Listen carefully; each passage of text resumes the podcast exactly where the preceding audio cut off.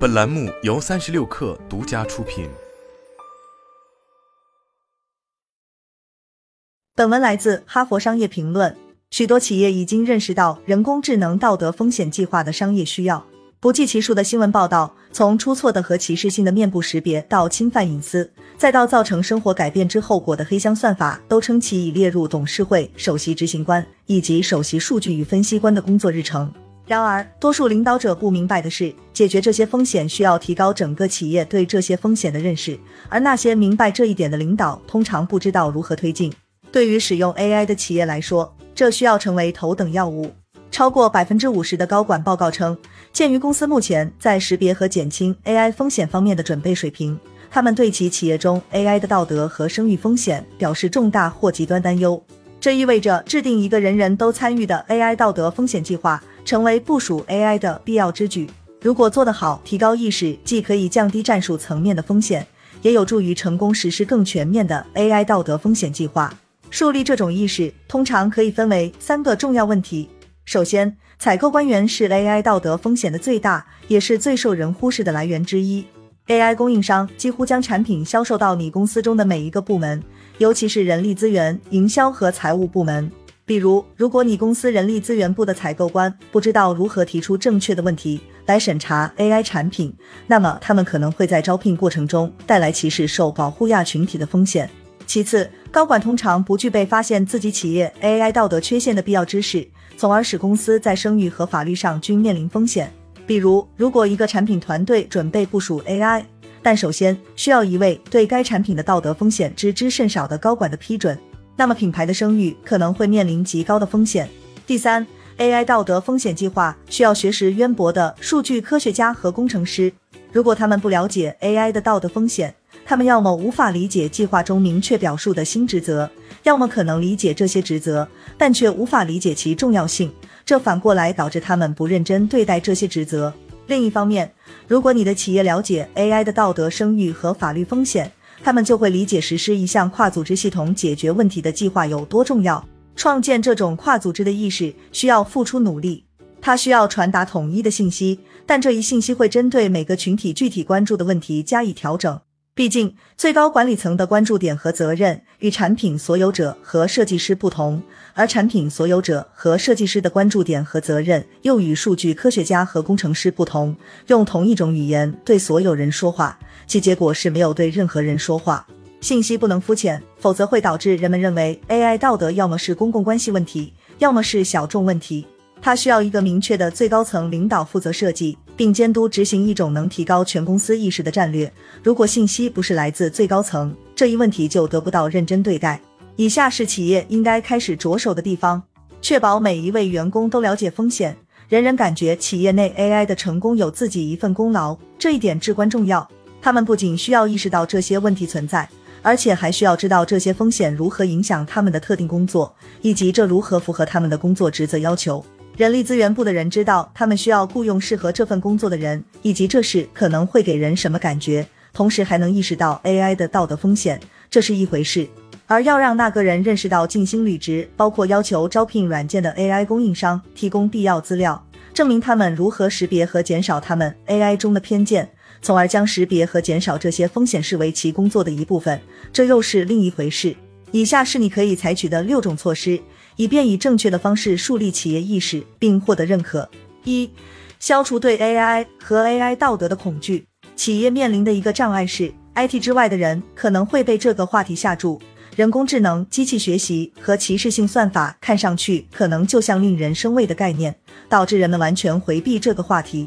对于树立企业意识一事，至关重要的是，人们对这些概念要熟悉并应对自如。从某种意义上说，具备基本的 AI 素养并不十分困难，毕竟机器学习本质上就是通过样本学习，这是每个人都熟悉的。同样，因为没有足够的例子而不擅长某件事，也是大家都熟悉的。如果你正在向人们通报歧视性算法可能是如何创建的，你可以解释说，有些是由于软件没有足够的样本可供学习，因此软件会出错。更普遍而言，AI 的许多道德风险及其各种来源，可以向非技术受众明确说明，并使员工树立处理这些问题所需的信心。要求你的人力资源和营销部门员工基本熟悉 AI 的工作原理以及 AI 道德风险的产生过程，似乎是一项艰巨的任务。然而，多数企业围绕网络安全风险已树立了大量的认识，而网络安全风险也需要具备网络安全知识。在公司致力于实现这一目标之前，这或许看似一件几乎不可能的事。但是，如果你的员工不懂得基本知识，他们就不知道在关键时刻问正确的问题。二。针对你的受众，调整你的沟通方式。视自己为品牌声誉管理员的高管，对避免威胁品牌声誉的危险很感兴趣。对他们来说，用道德和声誉风险的语言说话，对于让他们看到 AI 道德与他们的关注点和责任具有相关性十分重要。另一方面，相比于规避风险，产品设计师更关心的是制造酷和有用的产品。解释 AI 道德如何通过设计改进其产品，是一种非常有效的方式来接触受众，尤其是对于越来越多受价值观驱动的消费者和公民而言。最后，数据科学家和工程师需要强劲有效的模型，讲他们的语言意味着解释有偏见的算法和黑箱问题如何降低了这种工具的效力，以及或者这种工具的采用。没有人希望建立一个不准确或未用过的模型。提供每个受众都能联想到的 AI 出错的例子和故事也很重要。这不仅仅需要牵涉公关危机，还可能包括，比如亚马逊无法充分减少其 AI 驱动的招聘软件中的偏见。令人钦佩的是，这导致亚马逊终止了该项目，而不是部署可能对求职者和品牌有害的东西。此外，在可能的范围内，你应该使用自己行业的特有势力。以下情况确实存在，也就是说，AI 已经意识到医疗服务中的某些道德风险。但如果你是在与一家金融科技公司的成员交谈，员工会更多联想到的是某同行公司的故事。三，将树立企业意识的努力与你公司的使命或宗旨联系起来。如果你的企业文化中已植入了你的使命宗旨，那就请将你针对 AI 道德的讨论与此结合起来。要解释 AI 道德道德风险管理是对这一使命的进一步延伸，是在你追求使命的过程中围绕你愿意做之事的一套护栏。比如，你的使命可能是提供最好的理财建议，但你只有在人们信任的前提下才能提供这种建议。而如果你在部署 AI 时疏忽大意，人们就无法信任你。当 AI 出错时，它会大规模出错，因此要向你的企业传达。提供最佳理财建议的部分工作，就是必须保护你的客户，而保护客户的部分工作，需要部署有道德的、负责任的或值得信赖的 AI。AI 道德不再被视为与运营相关联的东西，相反，你要传达的是，它是对你的使命和核心价值观的进一步延伸。四，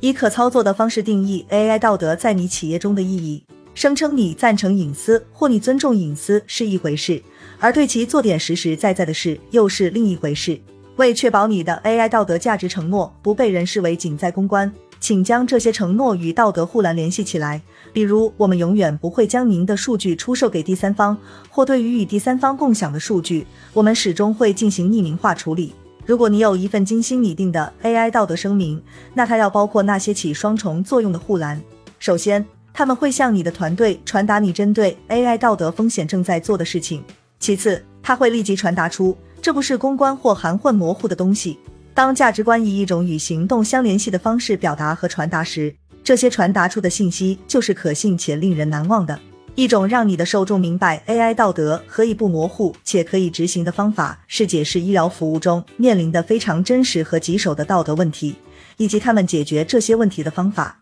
与此相关的是。你可以讨论医疗行业如何将道德风险的消减纳入基础设施和流程中，以便让他们能够看到此事可以做到。五、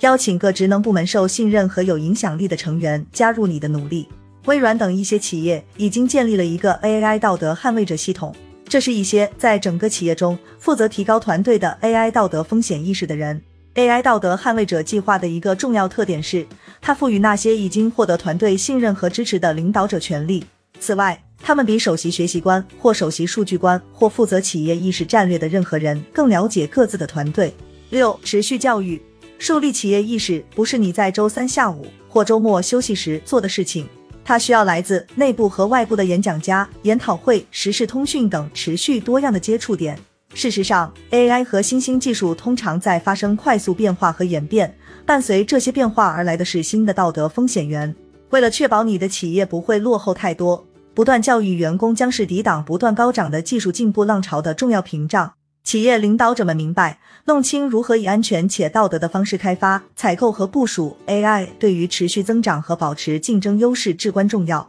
重要的是，这一目标不能与数据科学家和工程师要实现的技术目标混为一谈。负责任的部署 AI，无论是用于内部还是外部目的，都需要意识到 AI 的道德风险，以及企业对降低这些风险的战略的认同。